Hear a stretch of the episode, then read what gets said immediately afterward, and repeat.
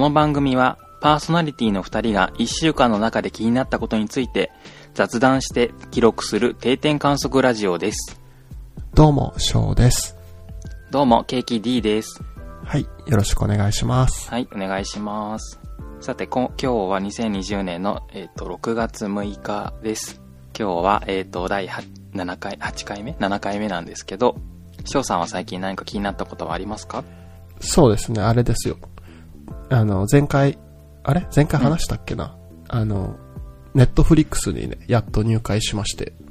おー、はいはいはい。うん。なんか最近、アニメとかドラマ見るようになってますね。早速何か見たものありますか？えっと、今見てるのが、ウルトラマンの、うん。あの、アニメのやつと、うんうん。あと、ミッドナイトゴスペルっていうアニメーション見てます。ミッドナイトゴスペルっていうのは？えっとね、あのーぜひね、ケーキさんにも見てほしいんだけど、あのーなんかね、説明がすごく難しくって、はい。うん、なんか作りもすごい不思議だし、なんだろう、ストーリーもあるんかないんかようわからんような感じで、でもなんかテーマがね、けすごい哲学的で死とか、魂とかそういう、うん、のを扱ってて、うん。うん。なのにね、なんか、表面上はすごいサイケデリックっていうか、すごい今ちょっと検索してみたら、うん。うん絵柄がね、そう、ポップなんだけど、ポップ。うん、非常にグロテスクな内容でもあり、あうん、ちょっとなんかすぐにパッて説明できなさそうな。アニメなんで、ぜひね、あの、見てほしいなって感じかな。はい。そっか、もう、だいぶ見たんですか？いや、まだね、2話しか見てないから、これからちょっとずつって感じで。じケーキさんは、うん、うん。なんか、ネットフリックスは、ね、もう、うんとね、最近、こと、ん？今週1週間ぐらいは、脳みそのほとんどを、うん、ううんん、と愛の不時着にしか使ってなくって、愛の不時着っていう作品を見てから、もうずっとそのこと考えてるんですけど、めっちゃハマってるじゃないですか。あの、ネットフリックス、あの、ランキングが出てくるのわかります？あ、どこだろう？見てないえっとねない。うん。なんだろう？うんとね、出てくる、出てくるんですけど、それでずっと1位とか上位をキープし続けてる作品が、愛の不時着っていう、あの、韓国のドラマなんですけど、え、それは、なんか海外のドラマとか含めの1位？うん、これでもどういう、あわからない。すべての作品なのか、うん。ドラマの中でなのかはわかんないけど、まあ、とにかくすごい人気。うん。うんもしかしたらアニメも含めてかもしれないんですけど、そう、ネットフリックスオリオリジナルのコンテンツですね。ああ、そうなんだ。へえ。うん。で、要は、その、朝鮮半島の話なんですけど、はいはい。えっ、と、韓国の女性が、えっ、と、何だっけ、あの、飛ぶやつ、パ、パラグライダーって合ってるかな、うんうんうんうん。あれに乗ってる時に嵐に、ま、竜巻か、竜巻に巻き込まれて、あの、朝鮮半島って上の北朝鮮と南の韓国に分かれてるじゃないですか。はい。その、韓国から、えっ、と、北朝鮮側に不時着しちゃうんですけど、えー、やば。うん。えーやばいですよね。でそれを、その国境の警備に当たっている、その、軍人の人が発見して、そこから恋に落ちるっていう話なんですよね。え、じゃあ、あれですか、うん韓国の人と北朝鮮の人ですか？そうそう。そうです。で、あのーまあ、これは結局、まあ、見れば、見ればっていうか、誰でも想像つくと思うんですけど、最終的に、その北朝鮮と韓国にまだ分かれて暮らすことになるんですよね。うんうんうんうん。で、本当にそれが辛くって、もう、あの、その二人は年に2週間しか一緒に暮らせないんですよ。あ、そういう法律的な感じですか？えっとね、その、まあ、国境がないから、こえっと、国交がないから、北朝鮮と韓国で。だから行き来できないので、第三の国、あの、別の外国に行って、でその外国に行くっていうのは、まあ、韓国の人はともかく、北朝鮮の人が、その自由に旅行できるわけではないから、はいはい。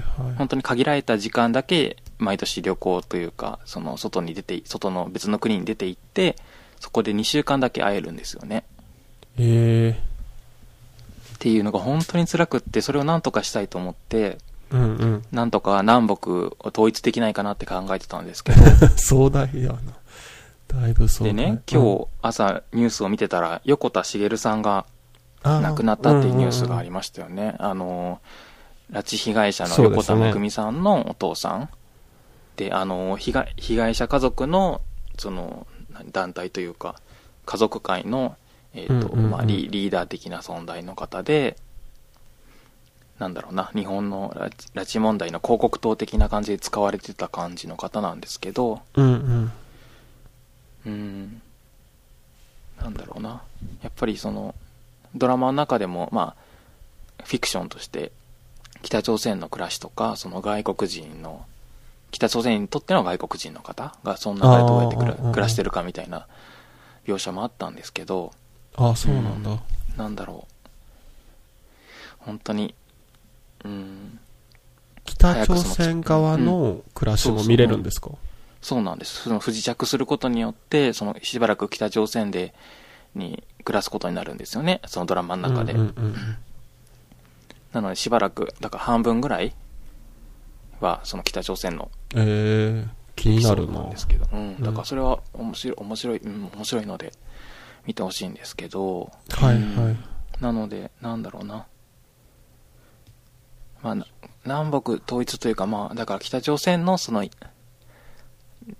うん、政治の体制、今の体制が早く、まあ、なんだろうな。自分から見たらやっぱりそれは良くないな、良くないなというかう、んうんうんうん。なんか統一までいかなくてもね、すごい自由に開けたりそうですよね。したらいいな、ううんんいいなと思って。うんで、なんか、えっ、と、ツイッターを見てたら、蓮池徹さん、えっ、と、同じく拉致被害者の、えっ、と、蓮池か、薫さんの方か。薫さんの方が拉致被害者かな。はい。それで、そのご兄弟の徹さんが、えっ、と、投稿してたんですけど、その横田茂さんについて。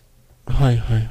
ちょっと長いので、ここでは紹介しないですけども、あと、まあ、あの、短く要約するのもちょっと、うんと、語弊があるので、あの、もし気になる方は調べてほしいんですけど、まあ、なんていうのかな、その、広告、広告塔的に使われてた横田茂さんの、その、裏側というか、そうじゃない面について、ちょっと蓮池徹さんが、あの、長い、あの、連続ツイートで投稿されてたので、もし気になる方はそれも、あの、ご覧になってみてください。ええ後で読んでみよう。うん。ということで、あの、近況報告でした。えー、確かにね、ツイートで時々うん見かけますよ。愛の不時着っていうキーワード。ああ、愛の不時着ね。うん、そうですねん。んうん。えー、ちょっと見てみようかな。何話くらいあるんですか？16話ぐらいしかないんですよね。あ、で、じゃあ、1話1.5時間ぐらいだから、全部見てもたったの24時間なので、気軽に見れますね。じゃあ、気軽かどうかはわかんないけど。でもね、本当にね、最初びっくりしたんですよね。いで、90分って思って。うんでね、最初にあんまりちょっと。なんだろう、なんか、個人的には、なんかその、家族の嫌な会話、なんかその、財閥の家族の、なんか、お互いを敵視してるような嫌な会話が続いたりとか、なんかちょっとね、面白くないんだけど、はいはい。そん、1話、2話、3話ぐらいまで見るとだんだん面白くなってくるので、そうすると、その90分っていう長さも気にならなくなるし、はいはい。最後の方終わってほしくなくって泣いちゃうと思うので、ええそれは、うんぜひ。それは見よう。はい。じゃあちょっとね、聞いてる皆さんも、もしネットフリックスでおすすめがあったら、ぜひ教えてください。はい、教えてください。はいさて、では前回の感想をいただいてますので、はいはい。またハッシュタグをご紹介します。はい、お願いします。えー、大輔さん。元客室乗務員のキャリアコンサルタントと話したとき、CA って単語が飛び、CA って単語が飛び交ってて、あちらはキャビンアテンダントの意味で使ってたんだけど、僕はキャリアエージェント、かっこ人材紹介で、えー求職者を相手する方、あの人材紹介業の方の意味でキャリアエージェントだと思っていたので、えーアンジャッシュのコントみたいになったのを思い出したということでした。はい。勘違いにね、すれ違っちゃったんだ。すれ違いコントね。はい。あ、この間、あの、なんだっけ、演芸グランドスラムっていう、あの、お笑い番組で、うんうんうん。その、なんていうのかな。あの、ソーシャルディスタンスを保って、みいろんな芸人さんが漫才とかコントをやってたんですけど、はい。漫才の方は、その、二人とも同じ方向、お客さんの客席の方向向いてるじゃないですか。はい。だからその間に、その、アクリル板かなんかを挟んでたんですけど、うんうんえー、そんなことしてるんだ、今。あのね、アンジャッシュはね、あの、これ新ネタじゃなくって、もともと持ってたネタみたいなんですけど、はい。なんかあの、何、障子？障あの、飲食店の小上がりに渡部がいて、うんうん、うん。で、あの、障子で、あ障子を挟んで向かいが、向こう側に、えっ、と、小島さんが、あの、店員さんとしているんですけど、はい。あの、渡部は電話を、その障子越しに電話をしてて、電話の相手に話しかけてんだけど、小島はそれが自分に言われてると思って、っていうすれ違いなんですけど、はいはい。うん、だから、そう、もともとそういうネタをね、持ってたからうまくいったっていうのもあるんですけど、うん、すごい感心しました。えー、面白かった。なるほど。ありがとうございます。はい、ありがとうございます。今日なんかすごいお腹がうん。グーグーなっちゃうけど、ごめんなさい。全然聞こえてなかった。入ってないかなこっちははい、慎吾さんもいただいてます。種苗法と種子法については、ちゃんと調べないとまだハテナだけど、話にちらっと出てきた種農家についてこんなサイトを見つけました。こんなサイトっていうのはなぜ美味しい野菜ができるのか種農家に聞いてみたっていう記事をうんうん紹介してくださってますが、あ道路交通情報もそうだけど、こういうあまり日の当たらない仕事の重要性も知られるべきですねというコメントをいただきました。ありがとうございます。見ました。ちょっと自分見れてないです、それ。ごめんなさい。私、私も見見るの忘れてました。あ失礼、失礼ですね。コメント募っといて見てないんですけど、あの、後で見ます。はい。後で。でもあれですね、種農家の話、そうそう、ちょっとだけね、あの、前回も話しましたけど、種農家ってだから、その普通の食用の作物を育ててる人に比べると、そこの収益が少ないんだけど、うんうん。種の方が安いから。なんだけど、その、なんていうのかな、誇りを持ってやってくれてる、なんていうのかな、特農家っていうんですけど、志があるうん農家の方、うんうんそういう方がいるからこそ、その、実際の食用の、ね、作物を育てる農家さんもいいてで、なおかつ私たちもごあの野菜とかが食べれるわけなので、確かに。本当そういう人がいないとね、うん、原来種っていうんですか、その、種自体なくなりますもんね。そうそうそうそう、そうなんです。いやー確かにその人たちはな、ちゃんと、ね、うん？うん。うん、その、なんて言えばいいのかな、その、利益じゃないけど、そうそうそうそうう。んうん、普通にね、できる、生活できるようにしてほしいなとは思いますね。はい、ありがとうございました。はい、ありがとうございます。はい、さて、今日のトピックスは何でしょうか？はい。今日はあれですよね。前半が、えっ、と、自分が最近読んで気になった本の紹介。で、後半が、また別のトピックスという感じなんですが、はい。えっとね、ちょっとね、前半で自分が紹介したいのが、宇沢博文さんっていう方が、1974年に書かれた、うん、自動車の社会的費用っていう本があるんですけど、はい。ちょっとこの本をね、なんか紹介したいなと思ってて、うんうん。あのーまずなんか個人的な話なんですけど、あの、ケーキさん普段自動車使ってます？はい、使ってます。えっと、自分もまあ、田舎なんで、ほんと車がないと、なんだろう、ほんとコンビニ行くのですら、歩いたら15分、20分かかっちゃうようなとこに住んでるから、うんうんうん同じく。結構車って、あの、ほぼ必須みたいな環境なんですけど、うん。えーっと、結構自分車が怖いんですよ。うんうん。その、なんやろ、自己的なもの？うん。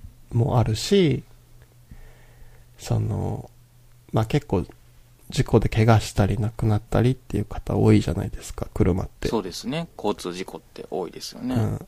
でもなんかそれがスルーされてるっていうのも怖いなと思ってて。うん。やっぱり凄惨な事故が起きるとニュースになったりするけど、うん。なんだろう。まあでも軽いじ、軽い事故っていうかね、命に関わらない程度の事故とかはすごいしょっちゅうあるけど、なんだろう、それについてはあんまり、ね、日頃考えてないですよね。そうそうそう。で、なんかね、こう、まあ、例えば昔話とか、電気とかを見てると、なんだろう、その農作物の、こう、無事に育つのを祈ってとか、うん。なんかその、磁場の神様を怒らせないためにみたいな感じで、こう、生贄っていう儀式みたいなのがあると思うんですけど、あはい、ありますね。ね。で、なんか自分の中で車ってそういうニュアンスに近くって、うんその、うん要は毎年何千人って亡くなってるのは変わってないんだけど、うんうん。でも、やっぱり便利さがあるから、その、そこには触れへんっていうか、その、うんそのうんうん要は犠牲の上に成り立ってる便利さっていうのが、えっと、マジでその、その、生贄的やなって思う時もあるんですよ。そうですよね。そういうことがある。その、まあ、犠牲の上に成り立ってるのに、で、さっきも言ったけど、そのことについては普段も考えてない。私たちはそういうのを考えずに、そういう便利さを享受してますもんね。そうそう。で、それが、ランダムなんですよね。ある種。その、要は、なんていうか、誰が亡くなるかはまあわかんないじゃないですか。うんうん。だからまあそ、その上で結構怖いなって思ってるっていうベースがあって、うんうん要は年間何千人かは死ぬわけですよ、車の事故で。うん。それが運転してようが、別に運転しなくてただ歩いてるだけだろうがっていう。うん。その怖さをずっと思ってて、で、なんで、あの、前にやってた3人ごとっていう番組とかでも、もしかしたらちょっと話したかもしれないんですけど、その、なんか例えば自分が好き勝手できる街を作れるんやったら、うん。あの、車が絶対入れない街を作るみたいな話をしたんですけど、うんうん。うんうん。で、まあそういうことをまあ、えー、まあ毎日は考えてないけど、頭の片隅で考えてて、うん。で、で、たまたまね、この本に出会ったんですけど、えっと、まあこの本がどういう内容かっていうと、はい。その、まあ、宇沢博文さんって方が、えー、経済学の方で、東京大学の名誉教授の方です。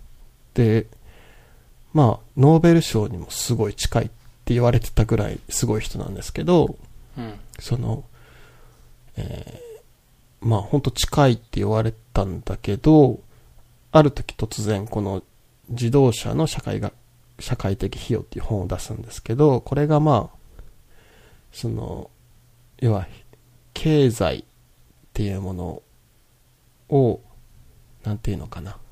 経済って人がすることだと思うんですけど、はい。その人をまるで物みたいに扱う経済学っていうものをめちゃくちゃ真っ向から批判したがゆえに、その経済学っていう学問の中からちょっとはみ出した感じになってしまって、うん。まあノーベル賞取れなかったみたいな人なんですけど、えっと、まあこの人が何をこの本の中で言ったかっていうと、まあ社会学的、社会学費用っていうのが何かっていうことなんですけど、うん。聞きなじみのない言葉ですね。そうそう社会的費用。費用うんこれが、えっとね、まあ、例えば、何らかしらの行動をするじゃないですか。まあ、例えば今回だったら車に乗るっていううん。行動。で、言ったら、まあ、車を買ったりとか、えガソリン代を払ったりとか、車の税金を払ったりとかっていう、えっと、費用を、まあ、乗る人は負担するじゃないですか。うん。でも、実は、その、自動車っていうものがあるためには、えー例えば道路が整備されてたりとか、うん。えーまあ、えー公害問題が起きたりとか、うん。そのさっき言ってたひ、こう、交通事故が起きたりとかっていう、要は、第三者とか社会が負ってる費用みたいなのもあるんですね。うんうん。その、その、自分がやったことで対して、自分じゃなくて、社会とか第三者が負ってる費用のことを、まあ、社会が、社会的費用っていうふうに定義づけられてるんですけど、なんとなく、伝わりますかね？今、今の説明したような事例、例のうことですもんね。うん。だからまあ、例えば、公害病とかで水俣病とかあると思うんですけど、うん。あれもまさしくそういうもんで、こう、工業とかが発展したことによって、その利益は出るけど、そこで出てるなんか、逆にそのせいで人が誰かが負担を負ってるみたいな構図のことですね。うん。で、まあこの本の中ではどういうことが話されているかっていうと、まあその自動車があるっていうことで払われてる社会的費用を、あの、計算してみるみたいなトピックスが結構本の大体を占めてて、で、まあ例えば道路整備するのにどんぐらいかかるかとか、まあ例えば人のがなくなると思うんですけど、それがどういうぐらいあの、経済的な損失を出してるかとか、うん。あとはまあ環境大気汚染とか、環境破壊とか。あとは、えっと、まあ渋滞することによって、世の中の効率が落ちてる、ますよね、みたいな、あうん、のを出すです。あの、これらは一概に出せないっていう前提のもと、でもちょっと強引に出してみようみたいな感じで、あ。うん話が進むんですけど、で、まあその、費用を出していく中で、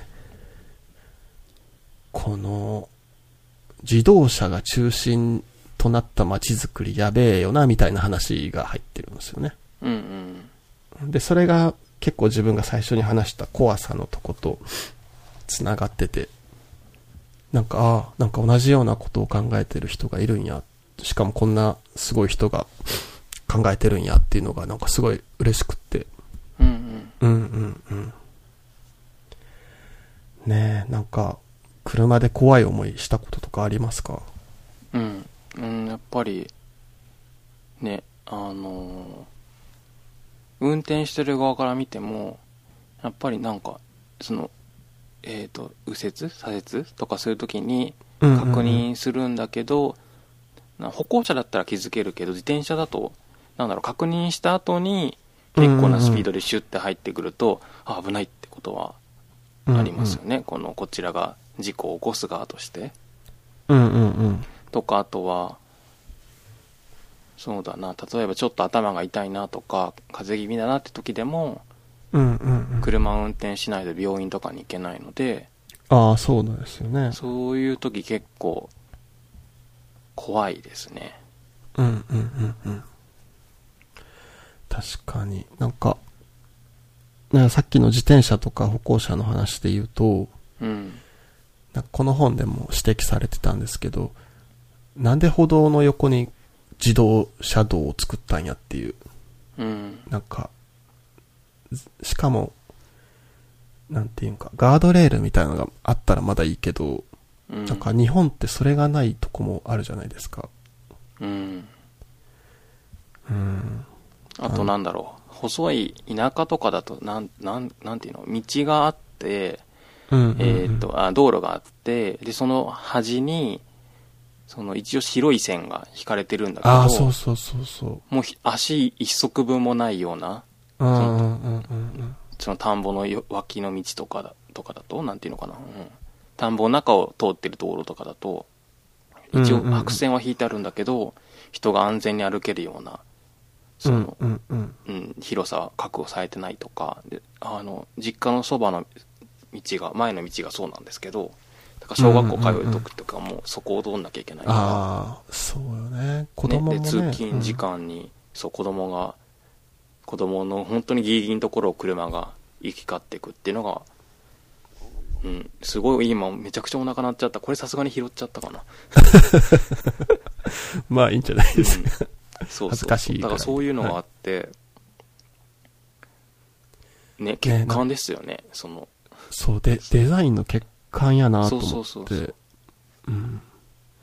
ね。そそうなんですよ。で、まあ例えば本この本の中に書いてある例としては、うん。ちょっと読むと、横断歩道橋歩道日本の社会貧困俗悪さ非人間性を象徴したものはないであろうみたいなうん、ところがあるんですけど、例えば、えー、こう、道路を渡るのに歩行者側が階段を使って渡らないといけないっていう、うん、人間よりも車が優先されてるっていう。ね、で、自分ほんとこれはなんかか気づかなかったなって思うんですけど、なんやろ。あの長い急な階段を老人、幼児、身体障害者がどのようにして上がり下りできるのであろうか。うん、で、その、横断歩道橋の設計者たちは老人、幼児は道を歩く必要はないという想定のもとにこのような設計をしたのであろうか。えー横断歩道橋を渡るたびにその設計者の非人間性と俗悪さとを思い、思い、このような人々が日本の道路を設計し管理をしていることを思い、一種の恐怖感すら持つのであるみたいな。ね、ありますよね。でも、あの、横断、歩道、歩道橋？歩道橋うんうんうんって、大きいね、あの、道路の交差点とかにあるけど、あれ、上がるの結構しんどいですよね。別にあの、一応、何？若い男性ですけど、うんうんうん。ね、だ、だるっと思って、その普通にね、直線距離で行くよりも、うんうんうん。どどんだけもエネルギー使うし、それがね、お年寄りとか、あの渡るときにどんな大変さがあるだろうって考えたら、ねあのしかも、うん。ありえない。その、まあ、車が発達することによって、今まであった、うん。まあ、路面電車とか、バスとか、その公共的な乗り物がうん。端に追いやられてるっていう側面もあるらしくって。ああ、そうなんだ。うん。で、なんか、本当にこれ読んで思ったんが、うん、その、まあ、言ったら便利やから多分、そうなってるんやと思うんですけど、はい。多分その、じゃあなんで便利にしないといけないかっていうと、多分経済的な面やと思うんですよ。その、経済をスムーズに回すためみたいな。うん。で、そ、その経済に参加してない人はどうでもいいみたいな設計になってるのがマジで怖いなと思って。うん。うん。だから自分ちょっとそれ読みながらメモしてたんが、なんか社会人っていう言葉があんまりピンときてなくて、うん。社会人とそうじゃない人ってなんなんみたいな感じで思ってたんですけど、そうですよね。そうですよね。あ、で、な、この文章読んで、その、経済に参加してない人は、してる人は社会人って呼ばれるけど、してない人はそうじゃないんかと思って。ここでなんか、うん。あ、その、ハッとして、なんか気づきを得たんですけど、うん、本当にね、この街のデザインはほん最、本当最悪だと。思う。でですね、この、はい。まあ、大体出すんですけど、その社会的費用っていうの。うん。うんで、その話の次が、なんか東京の話になるんですけど、うん。はい。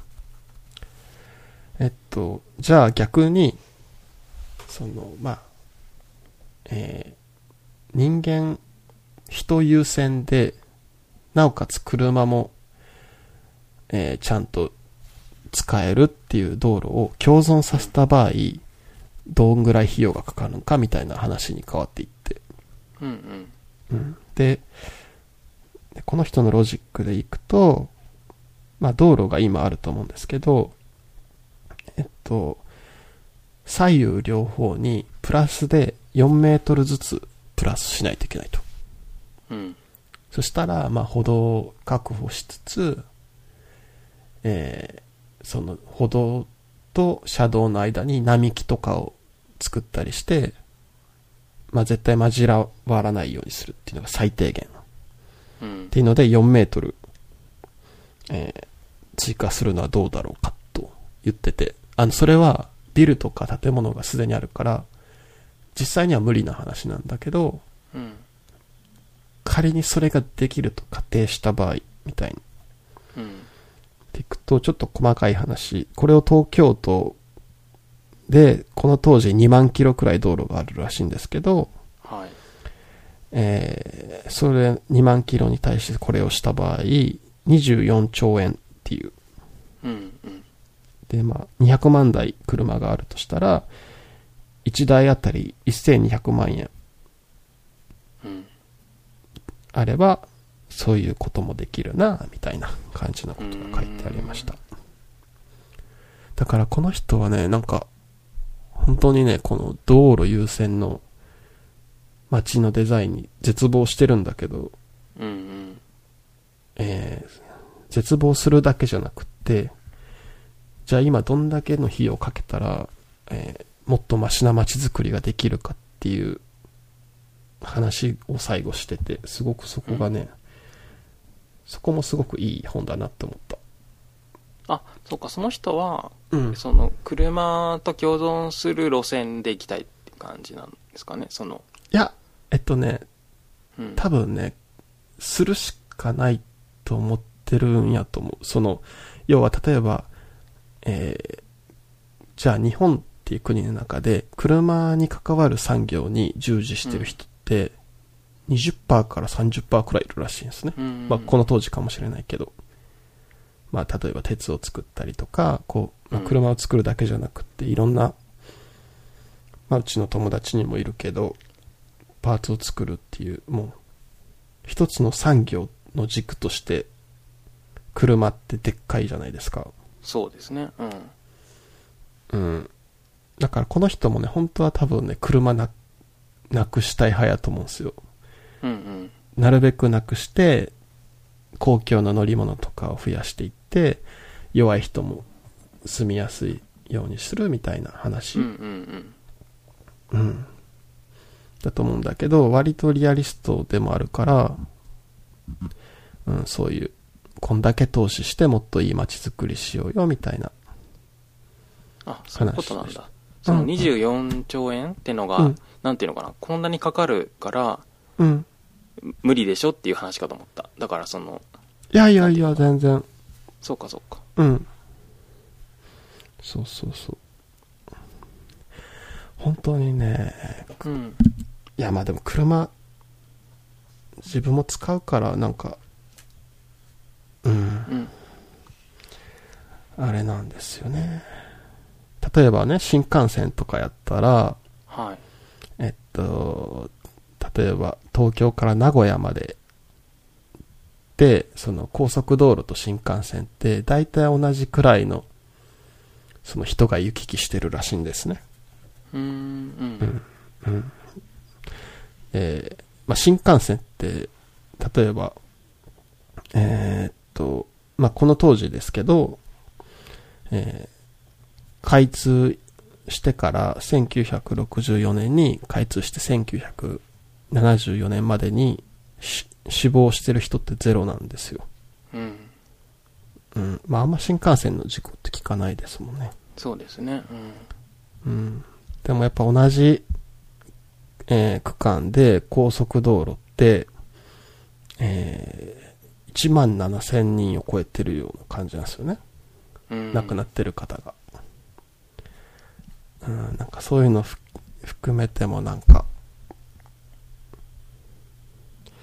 あーどう、どうしたらいいんだ？新幹線って1回しか多分乗ったことないんですけど、あれってうん。高架になってんのかな？公開って？高？架あの、な、ななんていうの？その、高くなってるのかな？新幹ああ、線。高くなってますね。大、え下通ってないんじゃないかな、大体。通ってないんですよね、きっとね。だから、うんその、せ、だから歩道の横にね、車道を作るっていう話ですよね。あの、作るなって話っていうか、そうそうそうそうそう。ね、やっぱりその、踏切の事故とかも、あまあ、電車の話だけど、踏切の事故とかも結局ね、交差してるから起こる。結構ね、あーそうそうそうそうそうそうですよね。そだからど、どこだったかな？アムステルダムだったかな？この本の中でね、どっかに、交差点をなくしたっていう事例を紹介してて、車が迂回しないといけないっていう。はいはいはい。いや、ほんまそれ必要やろと思いながらね。うん。うーん、なんかなほんまこれってどうしようもできないですよね。うん。あのーそうか。そうですよね。どうしたらいいかって話なんですけど、うん。一つ本を紹介してもいいですか？ああ、いいですよ、いいです。はい。えっ、と、講談社から出てます、杉田聡の車を捨てて歩くという本です。おうおう車を捨てて歩く、えっ、と、2001年の、えー出版された本なんですけど、うんえっ、と、杉田聡っていう方は、えーご存知ないと思うんですけど、はい、初めて。あの、うん帯広畜産大学で哲学を教えていた、哲学とか倫理学を教えていた先生なんですよね。うんうんうん。で、私もこの先生の授業を受けたことあるんですけど、へえ。すごい変わってる人で、なんかね、、授業、最初、授業の最初に、えっ、と、一番最初の授業で、ビールとか、えっ、と、ジュースとか、お弁当を食べたりとか、そういうのはいいんだけど、おしゃべりだけは絶対やめてください。おしゃべりされると、あ、だから死後ですよね。死後されると、うんそっちに、その、私の脳みそがいっちゃって、あの、話すことができなくなってしまうので、って言って、うん。あの、言うことで有名なんですけど、で、はい実際になんかその、でも、ちょっとおしゃべりしちゃったりするじゃないですか、授業聞きながら。うんうんうん。するとね、本当に、あの、お話がストップしちゃって、もう、はいいで、いでだこみたいに顔が真っ赤にして怒り出すんですよね。ええ。うんうんうん。すごい変わってる人で。でね、あとはね、アラアダルトビデオの研究をして、あの、へえ研究のために、その研究費で、アダルトビデオをたくさん集めて、それで本を書いたりとかもしてて、はいはすごい面白い、面白いっていうか、なんか、うん、嫌われてる、嫌われることも多いけど、面白い人で、い。うんうんうん。それで、その自動車に関する研究もしてたんですよね。はいはいはい。それこの本はその、そういう本の一つなんですけど、彼自身は、あの、自宅から大学まで往復1時間歩いてます。ええ。徒歩で、車なら、そうそう徒歩でね。で、車だったら10分の道を往復1時間歩いてる。うんうんうん。で、なんかね、歩きながら本読んでるんですよね。ええ。あれ最初びっくり。りした。うんうん。でもなんかそれがね、すごいいいらしくって、その、結構、その時間でイタリア語、イタリア語をマスターして、で、旅行行った時にイタリア語だけで喋れたりとか。したってことも書かれてるんですけど、で、生活、なんか家族も誰も車を持ってないから、うんうん買い物も週に2回、あの、伊東洋華堂まで往復3キロ歩いたりとか、うんうんうん。で、帯広だから冬はなんていうのかな、寝雪っていうか、その、ずっと氷が張ってるんですよね。ゆうん床っていうかその地面が。うんうんうんだ。からそのアイスケアイススケートみたいになってる上を、なんかスパイクとかついた靴で歩いて通ってる。で、マイナス30度の極寒の中、本を読んで歩いてるんですけど、えでね、あの、その先生が、その車を捨てた、じ実際に車を捨てたっていうか、そのの、全く乗らないんですが、え。うんうんうん。そのきっかけっていうのが、あの学生の頃に、お子さんの保育、お子さんを保育園に連れてくのが毎。日の日課だったんですけど、乳児の時はまだ良かったんだけど、うん。その1歳半になったら、もうなんか興味を持ったものに走り出しちゃうようになっうんうんうん。そうすると車とか関係なしに道路とかに飛び出しそうになって、それをギュッと手で、あの手を握って押さえてるんだけど、それが本当に恐ろしくって、その道路に、うんうん。道路っていうかその外にすごいたくさん危険があるってことが、そのし視点が変わったことで気づくわけですよね。うんうんうん。でそれをきっかけに、その車を完全に捨てるっていう生活が始まったらしいんですけど、うん。あとほら、あのー夏休みとかに子供が、その小学校から持って帰ってくるプリントに、その夏休みは開放的になりやすいので、えっ、と、交通事故が多いです。気をつけましょうっていうようなことが書いてあって、はい。まあでもなんかよよく言われるようなことかなと思うんですけど、でもそれっておかしいんじゃないかなっていう彼、彼は思ったんですよね。うんうんうん。なんていうのかな。わ、わかります？なんていうのかな。だって、まあうん道はわ人間のものなのに、ものであって、で、こう攻撃っていうか子供に危害を加えるのは車の方ですそうよね。そうそう。車側だからね。そう、子供が外に自由に遊べなくしてるのは大人の側なんだから、え夏休みは子供が外で遊ぶので、私たち大人は気をつけましょうっていうようなことを言うのが本当であって、うん。それっておかしいよねっていうようなことを、あの、言ってるんですけど、うんうん。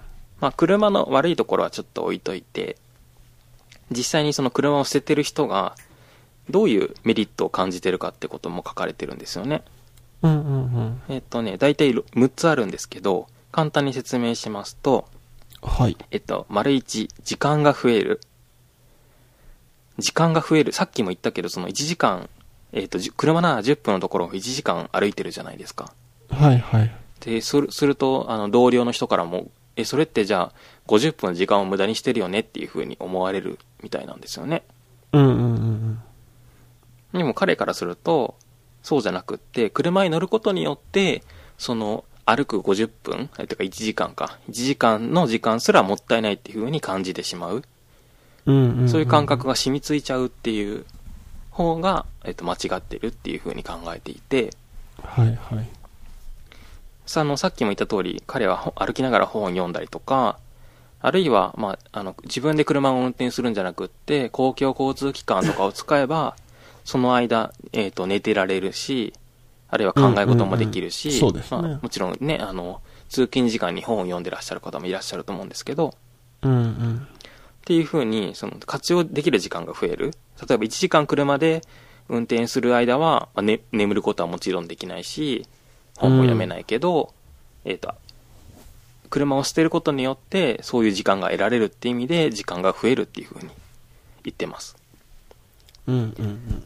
あとはわかります。わかります？そうそうそう。うん えっと、バスで通ってる時は、残業を、まあ、切り、適当に切り上げて、バスの時間に間に合うように帰っていった人たちが、その帯広も、だからバスがあんまり便利じゃなくって、ああ、本数大が少学ない、とか？そうそうそう、ん大学に行くバスも本当に数が少ないんですけど、それによって、あの、バスの便が減ったことによって、その、車通勤に切り替えた方が、やっぱり残業するようになっちゃって、仕事が終えられなくなっちゃった。そういう意味で、あの、車によってね、うん時間が奪われるっていうこと、逆に言うと、うん。うんうんうん。という意味で時間が増えるってことを言ってます。それから、お金が増えるっていうのは、まあ、さっきも言いましたけど、あのね、あの言ってましたけど、車に関するいろんな経あの経費というか支出、それが全部なくなる。うん。あるいはまあ、自分にとってはまあそういうふうに支出が、えっ、と余計な支出が減って、使えるお金が増えるっていう意味もあるし、さっきのような社会的費用っていうのももちろん車を捨てることで、まあその人のに関する分は減るわけですよね。うんうんうん。そう、っていう意味でお金が増える。それから三つ目は、歩くと体力がつく。うん、まあそうだろうなって感じなんですけど。で、四つ目、人間関係が良くなる。これどういうことかなって思ったんですけど、うん。その逆の例として、家族でドライブとかに行くと、まあ、特にその長期休みとかで渋滞にはまったりすると、すごくなんか険悪な雰囲気になる家族も多いと思うんですよね。うんうんうん。つまり、あの、運転に関するストレスを感じることで人間関係がね、悪くなるってことありますよね。うん。とか、でまあ、うんだからつまり逆にそれを車を捨てることで、それがなくなる。うんうんうん。あるいは、うんと、帯広とかも特に顕著にそうなんですけど、本当にちょっと先のコンビニとか自動販売機まで行くのに車に乗るような生活をしてるので、うんうんうん。本当にドアトゥードアで、その顔を見る機会がない、近所の人の。ああ、なるほどね。うんうん。でも歩いていれば、当然、ね、家のそばを歩けば、近くの人が歩いてる、あの、まあ、歩い、歩く、みんなが歩く、歩くようになった世界を想定すると、えっ、と、その人との触れ合いとか会話が増えるっていう意味で、その人間関係が良くなるっていうようなメリットを感感じているそうです。ああ、確かに。それはあるな。で、5つ目。これは単純に楽しいってことを挙げてるんですけど、うんうんうん。なんか一見大変そうに見えるんですが、マイナス30度の中歩いてると、やっぱり体を動かすことで中からポカポカしてくる。そのなんか、うんうんなんていうのかな、体が温まるっていう感覚が気持ちいいそうなんですよね。ああ、それめっちゃわかるな。ああ、わかるんだ。うん。うん、自分もね、コンビニが近いとこでも20分かかるんですけど、片道、うんうん歩いたら。でも絶対コンビニ行くときは歩くようにしてて、はいはうん、やっぱ考え事とか、その、普通にね、景色見ながら歩くって楽しいから、い。そうそうそうそう。うん。それはすごいわかりますね。楽しいわ。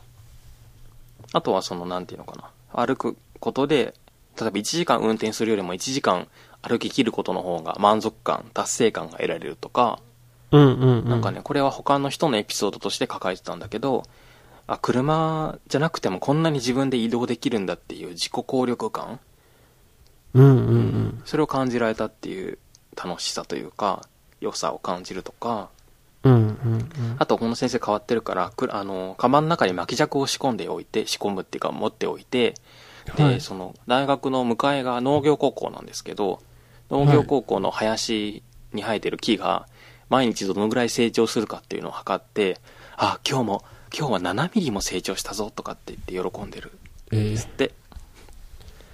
あとはそのね、うんうん。駐輪場の大きさを巻き尺で測って喜ぶとか、ー、はいはい。望遠鏡でその鳥さんとか鳥鳥さん鳥さん？鳥とか、うんうんうん。あのエゾリスとかそういう動物を観察するとか、そういう自然と触れ合う機会も当然車だとねそんなことできないじゃないですか運転してると。ああ、そうだね。そうそその散歩のた醍醐味っていうことに含まれると思うんですけどう。うんうんうん。っていうメリットを感じるあとはあそっか6つ目環境が良くなるっていうのはこれは当然あの排気ガスとかですよね、うんうんうんうん。うん、そういう公害の面で当然車が減れば減るほどそういうのが少なくなるってことでメリットがあるというふうに述べてますなるほどな。でねね。そうそうそう、ん。すごいでしょ？あので具体的にこの人が取り組んでることは自分でもちろんその車を捨てるっていうこともそうなんですけどうんうんうん。小樽に住んでた時にはね小樽もねこのえなんていうのかな？グリーンベルトっていうの？なんか道ふえっと道路と道路の間にその公園みたいなところが細長くあってはいはい、へえ。そういうのがあるんだけど、そこに車が入ってき、あの、そのなんていうのかな。細長い公園の中にさらに横切るように細い道が入ってて、はい。そこに車が入ってきた時に、その子供との事故が起きたっていうことがあったそうなんですよね。うんうん。それは、ね、そうでしょうね。ね、想像できますよね。うん。で、何をしたかっていうと、小樽市かな？小樽市とか小樽の警察署かな？警察署に対して手紙を書いて、その、えっ、と、公園に車止めを設置してくださいって。車止めなんか今考えたら全然普通のことなんですけど、公園とかに大体ありますよね、今。ありますね。うん。でも昔はなかったんですけど、自分の子供の頃とかは。あんまり。うんうんうん そう、車止めをせあの設置してください。ここに、こことこことここに設置することで有効ですっていうのを、あの、示して、で、実際に、その、小樽の、実際にはどこだったかなその、警察署か、えっ、と、役所かわかんないけど、動いてくれて、うんうんうんあのそういうのが設置されることになって、そしたらもう当然入ってこれないから、事故がゼロになったんですよね。ああ、まあ。そうっすよね。うん。そんまあね、当たり前なことなんですけど、まあ、車を物理的に、ささっきもね、あの、どこだっけ？なんとか、どっかの国で、うんまあ、町ですよね。どっかの町でそういう取り組みがあるって言ってましたけど、ブロックするっていうのが一つ。で、それから、えっと、その帯広畜産大学は中に道、あの、なんていうのかな、車道というか道が入っあの、通ってて、その大学の勉強するところから、えーっと、農場うん。えっと、牛さんとかがいるような農場までに、あの、一本道があるんですよね。長い。うん。で、先生は、杉田先生はそこの交通量を調べたところ、多い時には1時間に90台ぐらい通ってるそうなんですよね。えーはいはい。大学の中なのに。で、一本道だからすごいスピードで走っていくし、その道の脇に、その感謝って言って、その大学の職員とか先生のお家があって、子供が遊んでたりするんですよ。また。うんうんうんうん。それが危険だからってことで、あのね、杉田もっこりって呼ばれてたんですけど、はい。ハンプってわかりますかね？あの、なんていうのかな？布ですか？うんとね、ぼ、ぼこってしてる道路に、うんうん。シャドうん、なんていうのかな。あ盛り上がってるなんかありますよね、高速でも。そうと時々。あ、高速であるんだ。なんかねなんか、眠気覚ましみたいな感じで、ガタガタガタってなるやつ。あ、違う？もうんなんていうの、もっと、なんていうのかな。うーん、どのぐらいだろう。1メートルはないかもしれない。1メートルぐらいあるかな。1メートルぐらいの、かけて、こう、かまぼこ型に、こう、盛り上がってるんですよね。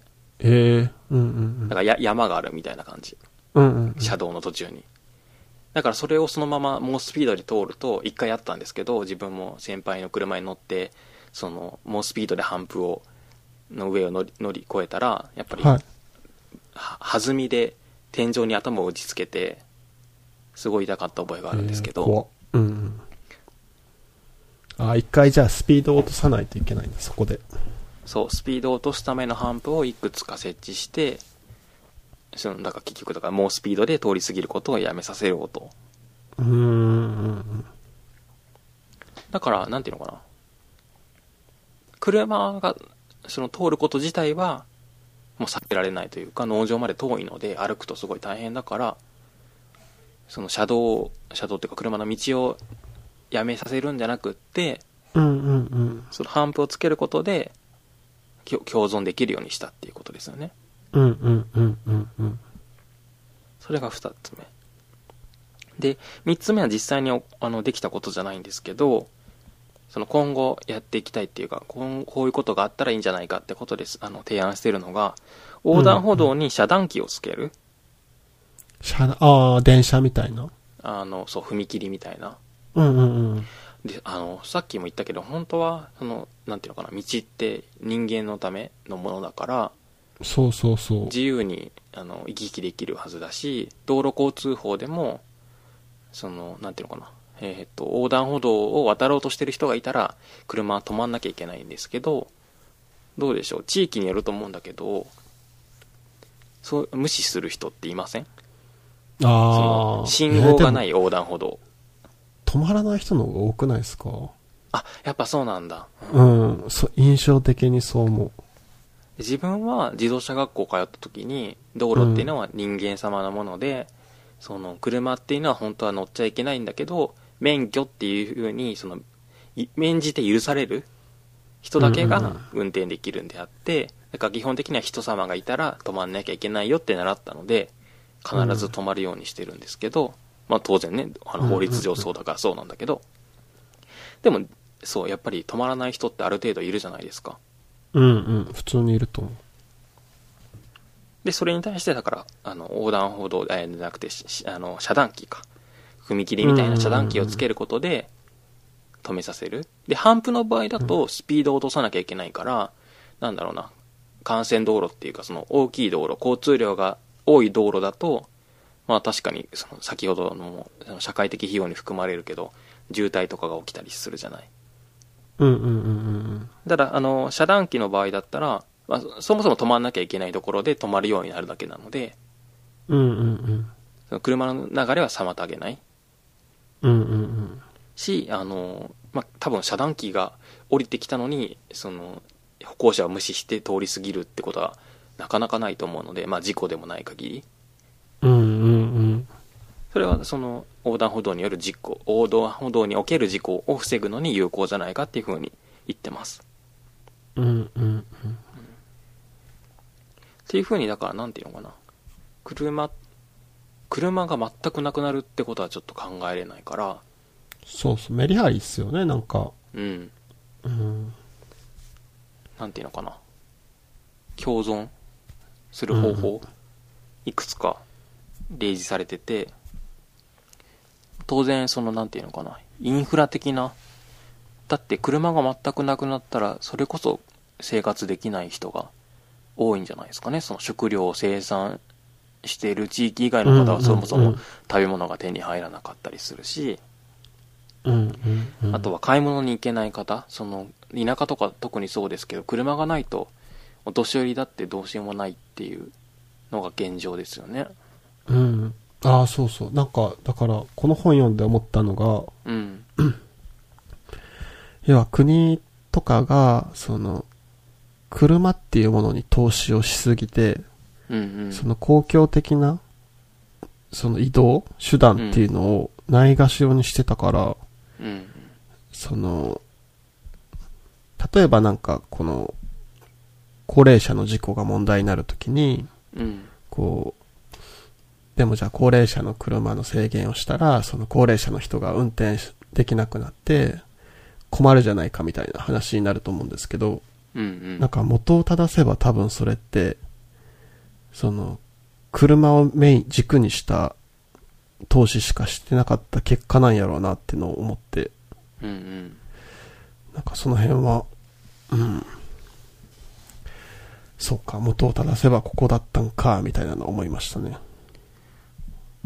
やっぱりだから、その、いろんなものがね、一気に変わっていったから、その、お年寄りとかだって、昔だってね、その、その自分で買い物に行けないお年寄りはいたと思うけど、うんうんうん。えっ、と、ま、自分の子供の世帯っていうか、その、お父さん、自分のおばあちゃん、おじいちゃんおばあちゃんたちじゃなくて、その下のお父さんお母さんの世代、世帯の、と一緒に暮らして、暮らしてたから問題なかったっていうか、一緒に生きていけたと思うんですよね。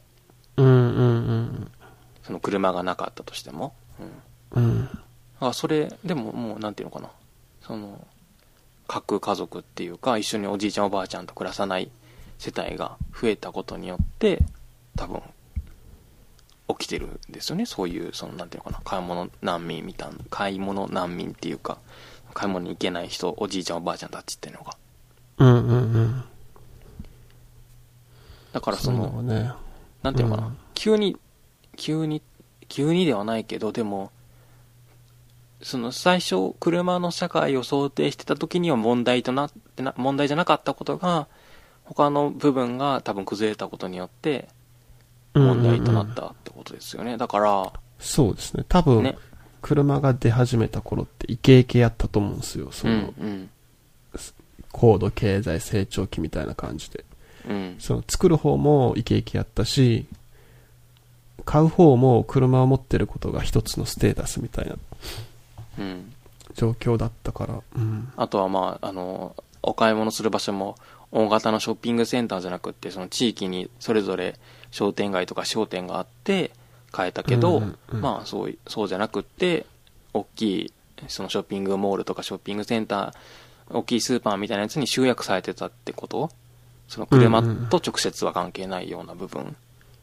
それもだから、あの、同様に、そのかん別の部分が変化したことによって、困ってる方、困るようになってきたってことですよね。だから、車の制作だけ見てると、そこに気づけない、その、車の制作してる人たちは、自分で。気づけないですよね。その車の制作する人は車の、を推進するのが仕事だから、まあそれを推進するのは当然だと思うけど、全体から見ると、そう、そういうど、あの、関係してるの、一見関係してるのかどうかわかんないことがかん、その、実際に困る方っていうのを生み出してるってことが、うんうんうん。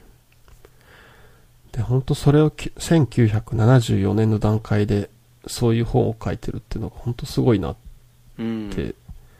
て思うし、多分これからこの車をめぐる状況って、まあほとんど悪化していく方向になると思うんですけど、まあ高齢化えっ、と、高齢化とかで多分うんうん。事故とかも増えるだろうし、うん、まあ一方で自動運転とかでもしかしたら改善されるっていう希望もあるかもしれないけどう、ん。うん。多分その先ほど紹介してもらったその哲学の人とかうん。社会学の人とかが取り上げていくトピックなんじゃないかなとはそうですね。思いますね。うん。てな感じでした。この本の紹介は。どうでしょう？どうでしょう、どうでしょう？はい。いい、いいと思います。なありますか？なんか他に。なければ次のテーマに行きましょう。ああ、そういうことですね。はい。じゃあ、うん次のテーマどうぞ。はい。じゃあ次のテーマは、ペットについてですよね。はい。なんかケーキさん的に気になることとかあったんですか？そのペットをテーマに話すっていうのは。えっとね、順番がわかんなくなっちゃったんですけどね、一つは、うんうんうん。えーと、またツイッターで見たのがね、えーと、狂犬病、ちょっと待ってください。ペラ。あ、思い出した。お金がなくって狂犬病のワクチンが打てない人がいて、うんうん受けうん打てないって言ってる方がいて、なんだろう、そ、そんな、お金がないからってペットを飼う資格はないんですかっていう意見があったそうなんですね。それ自体を直接見たわけじゃないんだけど、でそれに対する反論として、いや、その、狂犬病のワクチンも打てないようだったら、買う資格はないですよって言ってるツイートがあったんですね。うんうんうん。で、あのーこれなんだっけ、えっ、と、獣医学会、獣医師会か、獣医師会の資料で、その狂犬病ワクチンに関する資料があったんですけども、うん。えっ、とね、平成29年は、には、犬の登録数っていうのが633万頭登録されていて、やば。そのうち、あの、狂犬病のワクチンを接種してるのは452万頭。だから71%の犬は接種されてるってことなんですけど、逆に200万頭くらいは接種されてないってことですか、うん、そうなんです。えーで、一方でじゃあペットフード協会っていうところがあの調査した飼育頭数、日本でどんだけ犬が飼われてるかっていうのを調べたら、892万頭だったんですって。えー、ささっきと比べると、200頭、えっ、と、登録されてる犬よりも200頭ぐらい多いのかな。うん、はいで、これではい計算すると、えっ、と、だから892で452だから、えっ、と、50%ぐらいはい接種率っていうのが。だから半分ぐらいの犬は、接種されてない、接種してないってことなんですよね。うんうんうん。へえで、そのなんか、WHO かな？どっかの、えっ、と、どっかのってすごい雑ですけど、えっ、と、70%以上接種されてることが望ましいそうなので、それを下回ってしまっているっていう状況なんですが、でその背景として、えっ、と、日本だと1957年以降には、その犬の狂犬病に感染した例っていうのがないそうで、あの人間があの他の国とかに行って感染するってことはあったみたいなんですけど、はいはい。だからもう100、えな、50、60年ぐらい、うんうんうん。その、発生例がないわけですよね。だから、うん危険性、狂犬病ってだから、危険だ、なんていうかな、いずっと発生してない病気だから、そんな、その、なんていうかな、そんな問題ないだろうっていうふうな印象、印象っていうか考えを持ってる人が多分増えてる。はいはいはい。狂あとは、犬病ってち、うんすいません。どんな病気っていうか、致死率とかどんぐらいなんですか？あ、調べるの忘れた。でもほぼ死ぬイメージですよね。なんか、あ、そうなんえ、そんな危険なんですか、うんす、今日、ちょっとそれ調べとけばよかったな。今ちょっと調べます。あの、でもなんかね、あの、昔ビデオを見たことあるんですけど、はい。その、本当に、その、なんか神経を侵されるような病気で、すごいなんか、凄惨な、なんかその、感染された方のご家族が、その、未来の、なんていうのかな、あの、医師とか獣医師さんとか、そういう人たちを育てるために、ぜひこのビデオを使ってくださいっていうことで、提供されたビデオを見たことあるんですけど、はいはい。本当にそののた打ち回って苦しむような姿を見たことがあるんですけど、あ、やっぱりそうそう神経症状を示してほぼ100%なくなるっていう、ええあの病気、うん、だからこそその必ず接種することがそうなんていうかな決められてるんですけどさっね、きの接通り、種で、そう。あそうですそう。接種で防げる病気だから。しかも今値段調べてたら1回3000円。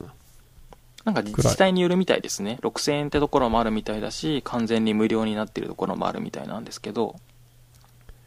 これでもそんな危険な病気やったら無料でもやってほしいぐらいじゃないですか。うん国が出して。そうですね、うん。ねそれはそうかもしれない。ただそうそれそれだけじゃなくってあのつまりお金の面だけじゃなくって反ワクチンっていうんですけどそのワクチン自体に反感を持つ方。なんかそのワクチンなんていうものが自然じゃないとかまあ副作用ありますもんね、多分。そうそのワクチン自体に副作用があるとか、あとはそのワクチンに有害物質、水銀が含まれてるとかって言って、まあ、なんかいろんな、うん、不信感っていうか、そういうのではワクチンをあの嫌う方っていうのがいらっしゃるんですけど、それはまあ人間の病気でもそういう方がいらっしゃるんですが、犬でもそういう変なものを与えたくないっていうお考えの方。で、なんかひどい人は、その、毎年受けさせるなんて、そんな獣医師のお金儲けのためにやってるんだっていうふうに言ってる方もいらっしゃって、そういうのがあって、その半分、50%ぐらいまで接種率が下がってるみたいです。うーん。っていうことと、もう一つ、えっ、と、このきっかけとなったツイートがあるんですけど、えっ、と、池さんという方のツイートです。最近、猫の動画によく癒されていて、猫飼いたいなぁと思うんだけど、自分への癒しを求めて動物飼うのが自分的にどうしても納得できなくて、動画、動画で踏みとどまっている。動画を見て踏みとどまっている。で、注意書きとして、かっこ、癒しを求めて動物を飼う人を批判したいわけではないです。うんという、あの、コメントがあって、そうそう、あの、おっしゃってますけど、自分がそう嫌だな、嫌だなというか、ちょっとなんか、もやっとするなってことで、踏みとどまってるそうで、あの、批判、池さん本人は批判されたいわけじゃないということなんですけど、うんうんうん、確かに、ペットってなんだろうって考えると、そういうことですよね。その人間を癒すためというか、人間の、がそばに置きたいとか、そういう欲求を満たすために飼われ、あのーまあ、じゃあ、あえて言うと、その行動を制限したり、繁殖すらね、あの、制御、制御するようなことをして、自由を奪って、あの、死ぬまで閉じ込めておくっていうような、その、なんていうの、仕組み？それ自体に、を考えると確かにもやっとするなってことが分かっ、あのー共感したので、ペットについて考えたいなと思ったんですけども。翔さんはどうでしょうか？そのペットについて。ペットね。そうやな。さっきの狂犬病で言うとなんかね、うん。ね自分とこだけの問題でもないじゃないですかそのそうですね。狂犬病って。まあねどっかの家の犬に噛まれたりとかっていうことでっていうことも多分あると思うんですよはいだからその辺はなんかちゃんとした方がいいんかなとは思いますけどね。うん。そっか。でもね、自分もそうなんですよ。犬が好きで、はい犬をね、今年ことこそは飼うぞみたいな思うんですけど、うん自分も毎回踏みとどまるんですよね。やっぱりその、うんうん犬を世話する余裕があるんかみたいな。うんまあ、余裕とか、度量とか、その、うん。って考えたときに、なんか絶対自分はできひんなと思って、うんとどまってるんですけど、結局そのワクチン打つ大変って、うーん、なんか自分的にはその、飼うための、その、度量っていうか、余裕っていうのがないんかな、なかった人なんかなって思っちゃった、今。うんうんあそのお金銭面の方だとねその最初に説明した方はううん。まあでも、金銭面って自分はあれだと思うな。その、フェイクっていうか、ん、うん、もっと普通に行くのがめんどくさいとか、ああそういうことやと思うけどな。うん。だって十何万とかじゃなくって数千円じゃないですか。そうですねうんうん。それでね、あの、犬に、犬を飼うように、えーなんていうの？犬を飼うために必要ないろんな餌代とか、他のお金も払えるのかって言ったら、きっとね。うん。だから、た、確かにその無料だったら接種率上がるかもしんないけど、それでも一定数いかない人、なんていうのかな。それでもめんどくさい人もいるし、うんうんうん。あとはやっぱりちょっと厄介、厄介っていうか、まあ私の立場からすると厄介だなと思うのは、やっぱり反ワクチンの方、そのペットのためを思って接種しないっていう方、うんうん。うん、そういう方も一定数いるようで、なんか、ね、その辺うん。まあその辺難しいとこですね。そのインフルエンザとかでもいますもんね、人の。うん自分の子供には打たせないみたいな。すそれこそあのコロナだって言いますよ。こんなにいろんな、ですあの重症化されてね、あの残念ながら亡くなる方もいらっしゃるけど、そうの、ん。もしワクチンができてあの国民全員に打つみたいなことになっても私たちは反反対する反抗する全国民が拒否したらいいんだっていうふうにおっしゃってる方もいてうんうんう。うんーんなんかなかなかそこはね分かり合えないなと思っちゃうんですけど、まあでも本当ね、なんかそういう人たちがいるっていうのも含めて、できる範囲で、なんかワクチンとかは、その、ね、ハードルを下げるっていうかハードル下げていくっていうのが重要なのかなと思う。うんそうですねうん。あとは、なんだろう、さっきのその自分が癒されるためっていうので、買うの踏みとどまってるっていう方は本当に、なんか、ちゃんと考えてる人なんやなっていう印象で。うんすごい、うんなんだろう偉そうだけど感心したというか、うん。うん素晴らしいな素晴らなんていうのかな。いやあのペットを飼わないことが素晴らしいんじゃなくってそういうふうにかんなんだろうちゃんちゃんとというか、うん、ちゃんとなんか自分の、深くね。そうそうそうそう、自分のそういう人って多分、あ、でも今は買えるような気分というか、状況かもってなったら買うかもしれないし。ううん。うん。なんか、でも最近捨て犬とか捨て猫ってあんま見なくなった印象がある。あそうなんですかわかんない。なんか、前ちょっとさ、話うんしたんですけど、東京がペット殺処分うんゼロって言っちゃったんだけど、はいなんかよくよく調べたらあれゼロじゃなくて、あれ？そうなんですか？150頭くらいは殺処分してたみたい。うーんあれ、うんでもなんかゼロってなんかで見たけど東京都のホームページかなんかでそう。なんかよく見たら、うんなんだろう、その、ちょっと怪我をしてたりとか、うんうんなんか噛み癖があって、誰も引き取ってくれないような、うんうんと、ワンちゃんとかは、えー殺処分してるらしいですね。あそうなんですねそう。うん。逆に神奈川県はゼロっていうのは見ました。あのそういうのも含めてゼロそうそう、神奈川県のそのひ、そういう保護してる人は、うんなんか、噛み癖も、そのしつけとかで直せるし、みたいうんうな。んうん。別に怪我してる子も探したら受け取ってくれる人がいるからって言って、ゼロだらしいです。なんで、うん。ちょっと、すいません。間違った情報を流しちゃいましああさっきのね東京都についた。てそうそうそうそう。うん。えーでも神奈川県はでもね横浜も神奈川県ですよねある程度人口が多いとこだけど、だからその分ペット飼ってる人も多いのかなと思ったんですけど、なんでそういうことができたんでしょね。あ、でも本当あれじゃないですか？さっきその言ったみたいに、しつけすれば直せるし、その、根気よく探せば見つかるしっていう、本当すまあ、どういう人が管理するものなんかわかんないけど、うねそこですよね。どういう人が管理してるのかなっていうのがうん。やっぱり多分リーダーの本気度じゃないですか？殺処分ゼロって言ってその愛護あのなんだろう都道府県とかにあるような動物愛護センターとかで殺処分することがなくなったけどでも公務員が減らされてる中で愛護センターで全部帰るわけじゃないですもんね。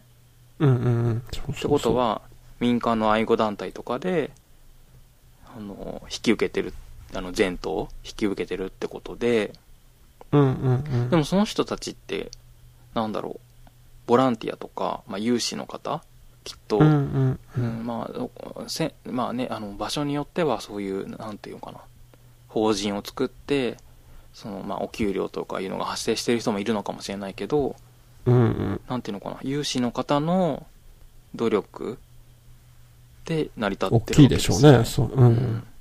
だから、まあ、よく聞く聞くのがその愛護団体とかで全部ひ殺処分ゼロにするために全部引き取ることでそこの愛護団体がキャパオーバーしちゃって、うん。飼育環境がすごい悪化しているあの狭いところにたくさん押し込めたりとかそのそれこそ噛み癖とかその他の犬に攻撃するようなあの犬もそのしつけできなくってそのなんていうのかなその犬同士で怪我させてしまうとか、そういう、なんていうのかな。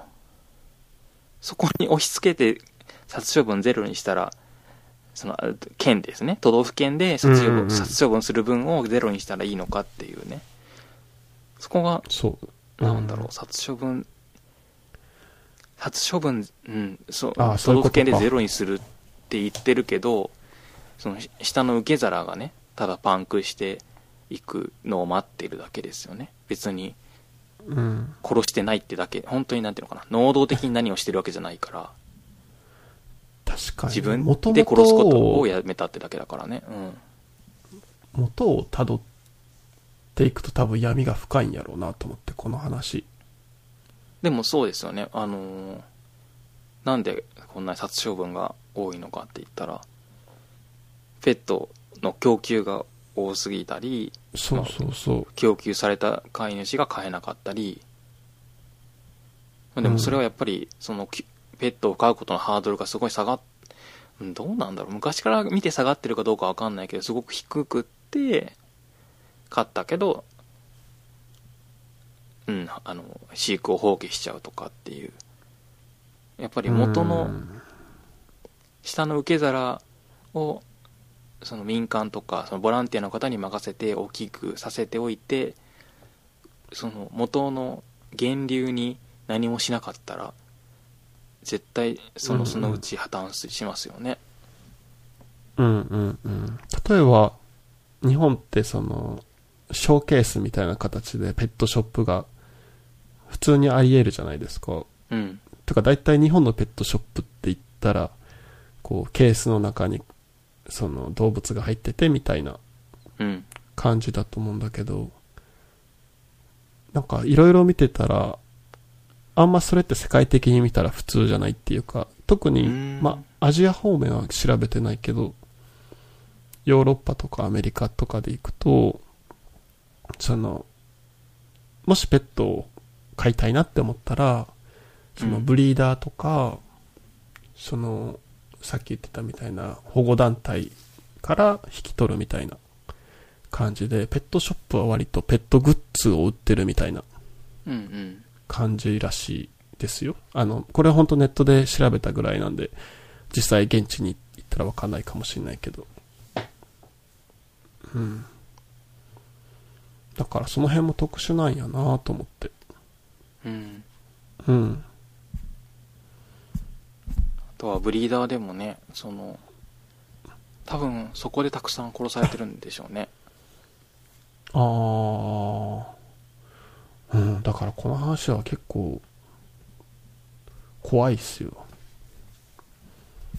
うん、さっきのくる、うん。うん、車？車の話でもそうですけど、産業として出来上がってるから、うん。ペット産業で生きてる方もねたくさんいらっしゃいますよね。うん、その、経やっぱ経済優先でさっきは、車より人が優先で、街のデザインができていってるっていう話だったけど、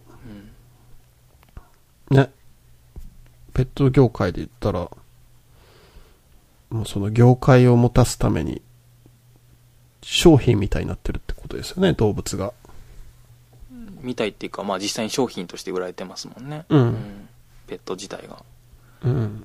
だから、そう、そうそう、命よりも、そっちの経済が回る方が優先されてるっていうことで、さっきの車の話と結構似てるかも。うん。うん。そうですよね。これは。うん。なでも、ペッ、うん。ペット産業はやっぱり、うん、縮小していかないと、さっきも言いましたけどさ、なんていうのかな、そういう命を殺すことそのもの、なんていうのかな、殺処分に対する抵抗感だけ上がって、繰り返しになりますけど、源流のところ、ペット産業とか、そのブリーダーとかを潰さなかったら、うん。結局ペットがね、その、愛護団体、まあ愛護団体が悪いっていうわけじゃないんだけど、そういうところで苦しい思いをししなきゃいけないっていうことなので、うんうんうん。いや、言い方が難しいけど、なんだろう、殺処分しないで、その、悪い環境で長く生きさせるっていうことが、本当にその、まあ、ペットの権利を考えたときに、本当にそれがいいことなのかっていうのはちょっとわかんないな。その殺処分。あれか。うん。その、極端なんかもしれないですね。殺処分ゼロっていうのが。その、うん。要は生きてたらし、その、なんだろう、OK って、死んでなかったら OK ってなったら、じゃあし、どういう環境で生きてんのかっていうのがう、ん。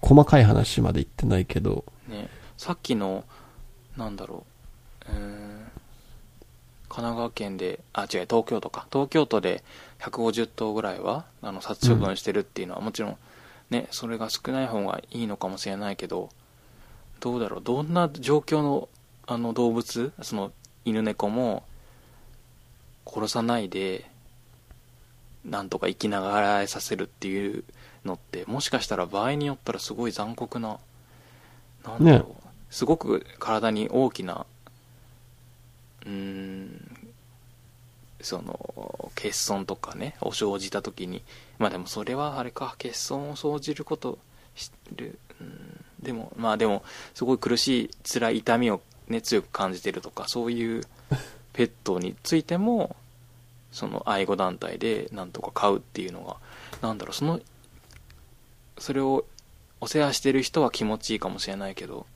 本当にその犬,、うんうん犬猫のためになってるのかっていうと、わかんない。うんうんだから、うん、繰り返しになるけど、その、殺処分ゼロ先行はやっぱり、方針として悪いかな、あの、あんまり良くないかなと思ってます。ね。確かに。やっぱりキーワードとしてはなんか強いかもしれないけど、うん。ね。全体を見たらそこじゃないよねっていう、そのど、あの、ペットの流れを見てたら、うん。先に正すべきはどこかなって考えてほしいかなと思います。そうですよね。うんうんうん。本当どこまで遡るかやけど、うん。やっぱり、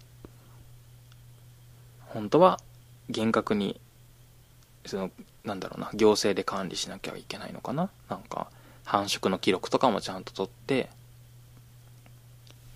それを提出するとか、うん。そそもそも登録率がさっき、えー説明した通りすごく低いですよね。あの、高くはないですよね。だから、うんうんうん。その生まれた時点で記録を取って必要に応じてその IC チップ埋め込みとかっていう話もありましたけどうんうん。個体をかそのなんていうのかな例えば買った時にその持ち主が分かるように持ち主っていうか飼い主が分かるように記録を取るとかうーんペなんだろうなペット税を取るとかねうん。ハードルがやっぱり低すぎる最初の。ペットを殺す時からあの殺すっていうかペットをあの繁殖させてであの余ったら殺すみたいなところのハードルが高すぎるしあの低すぎるしペットを飼うのもあのハードルが低すぎるしそういうのそっをか。うん。なんだろう国なんだろう国がだから全部お金を出してくれるんだったらともかくやっぱりお金がないとペット飼えない飼っちゃいけないような風潮になってきてるのかなと思うんですよねそっか。うん。まあ、社会的費用が大きいってことですよね。うんその、まあ、ある程度うんあるっていうことですよね。うん。だからまあ自動車を乗ってる人に、えー1200万だったっけ？そういうのを背負わせるみたいなうんうんうん。発想と似てるかもしれないけど、やっぱりペットを飼おうと飼う人に対してある程度の社会的費用を払ってもらわないと。うんうんうん。それをその偏った人がそれうん特に一番下の民間愛護団体の人が払ってるのはおかしいよねおかしいですよねそれは絶対おかしいな、おかしいと思うやっぱり今の状況は、そう。まあもちろんね、多分、ペットを飼ってる大多数の人は普通に飼ってると思うんですよ。うん。それはね、多分普通にそうやと思うけど、うん。自分個人的にはやっぱ入り口のとこかな、その、ペットショップでペットが飼えるっていうとこから変えていった方がいいんかなとは思うん。う。うん。で、ペットの数が今なんか多すぎる気がするから、うん。そうですね。うん。もうちょっとなんかハードル上げてもいいんかなって思うん。う。うん、うん。そうそうそ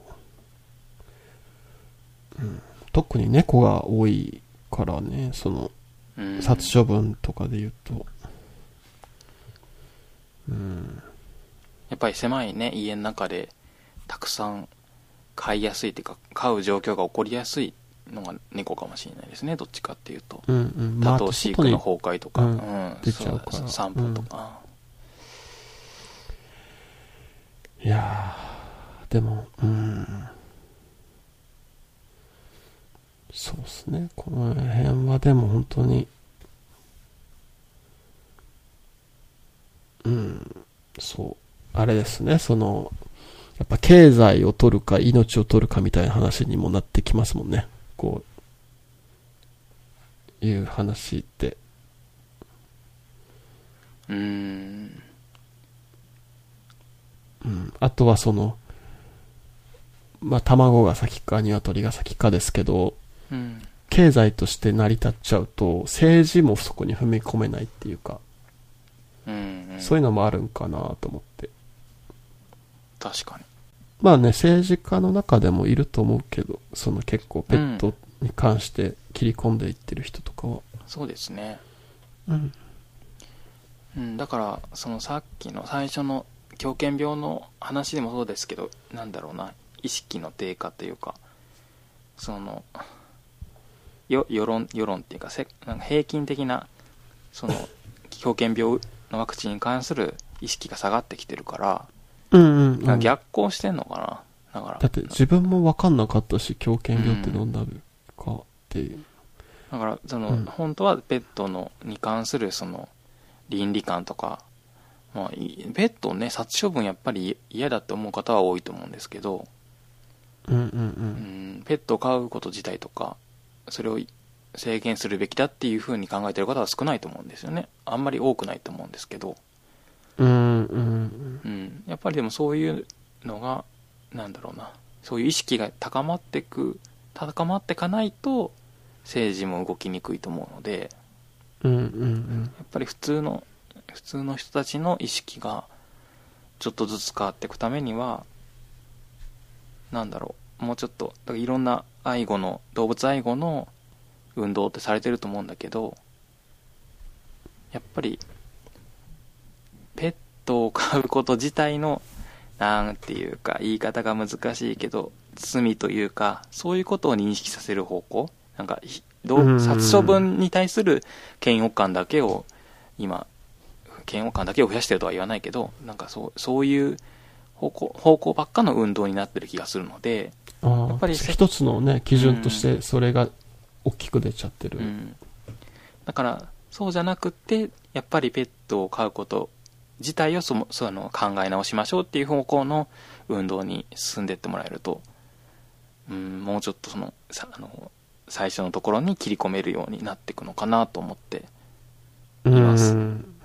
確かに。もうそれはそうだと思う。本当に。うん普通になんかショッピングモールとかに当たり前にペットショップ入ってるけど、うんもうそういうとこから見直してほしいな。そんな感じですかね。そんな感じですいやー、今日はなんか、こう、難しい話というか、なかなか解決の糸口が見つけにくいような話でしたけど、次回はどうしましょうか？うん。次回あ次回ね次回どうしましょうね、ねなんか考えてたけどあのローソンの話知ってます？ローソン？あー。なんかもしかしたら興味あるのかなと思ってデザインのこととかあれね。うん。うちあれ、似た話を前の3人ごとっていう番組で、そうか。これ配信しなかったっけな？わかんない。じゃあもう一回しますか？あの、ローソンのプライベートブランドのデザインがうん。結構叩かれてるって話ですよね。そうそう。うんうん。自分が話した時はね、セブンイレブンだったんですよ。うんセブンイレブンのプライベートブランドのデザインがっていう。うん。セブンもね、最近変わりましたよね。あ、変わったんですか？なんかなんていうの？商品の、あポテチだったらポテチの、チポテチチップス自体の写真がなんか全面の大写しになってて、なんていうの？その、袋の、ほぼ、うんと、なんていうの？背景自体がポテチの写真になってて、そこになんか太いゴシック体で、なんとか、なんか海苔塩ポテチとかっていう風に書かれている、うんうんなんなんていうのかな。うん、比較的視認性がいいのかなって思うんですけど、へえ。そういうのになんか、えっ、と、大体プライベート商品の、あのーで、パッケージが変わってるので、ちょっと今度見てみてください。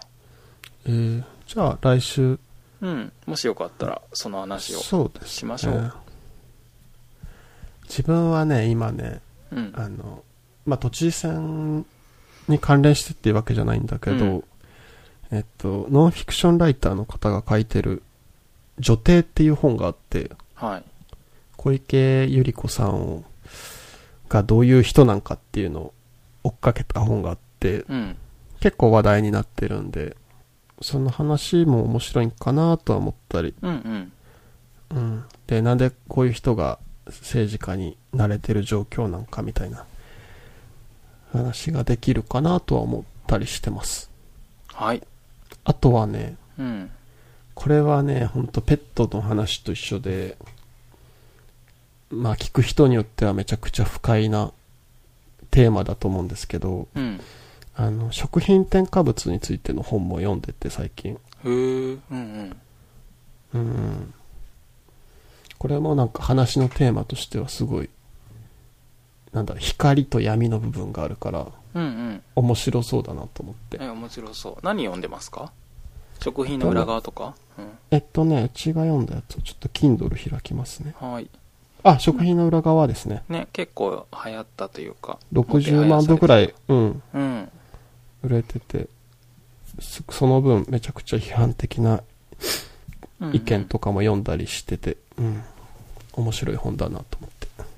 じゃあ、えっ、と、そういう内容について次回話そうかなっていう予定ではいるので、もしおはい聞きの方で事前にね、なんかコメントとかあったら、えっ、と、ハッシュタグでまたいただけるとありがたいです。はい、ぜひお願いします。今日紹介した本は、えっ、と、宇沢さんの、宇沢なん、あごめんなさい、紹介してください。あ、宇沢博文さんの自動車の社会的費用です。と、えっ、と、杉田聡の車を捨てて歩くでした。ぜひ、こちらも読んでみてください。はい。それでは、はい、じゃあ今日もありがとうございました。さよなら。